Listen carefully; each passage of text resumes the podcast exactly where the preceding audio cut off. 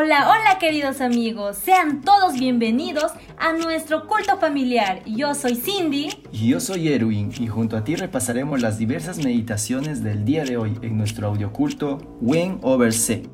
¡Comencemos!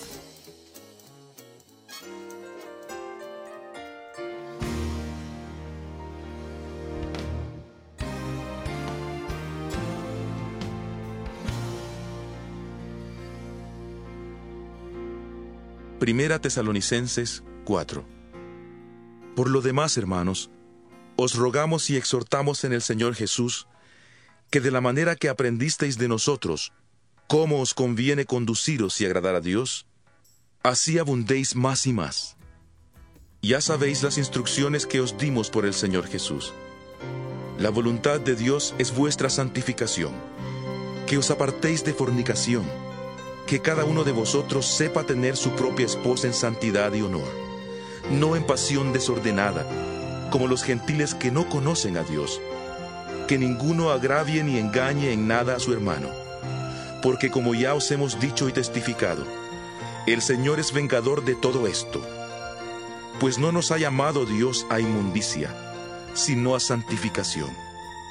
Así que el que desecha esto, no desecha a hombre, sino a Dios, que también nos dio su Espíritu Santo.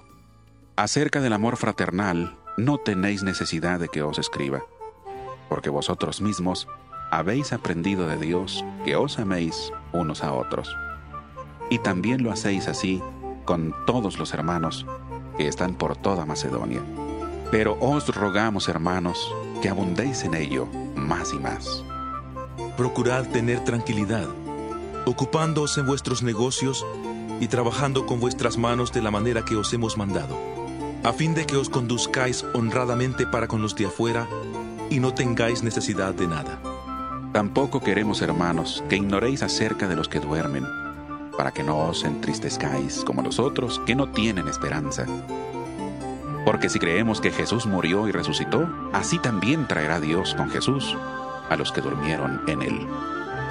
Por lo cual os decimos esto en palabra del Señor, que nosotros que vivimos, que habremos quedado hasta la venida del Señor, no precederemos a los que durmieron, porque el Señor mismo, con voz de mando, con voz de arcángel y con trompeta de Dios, descenderá del cielo.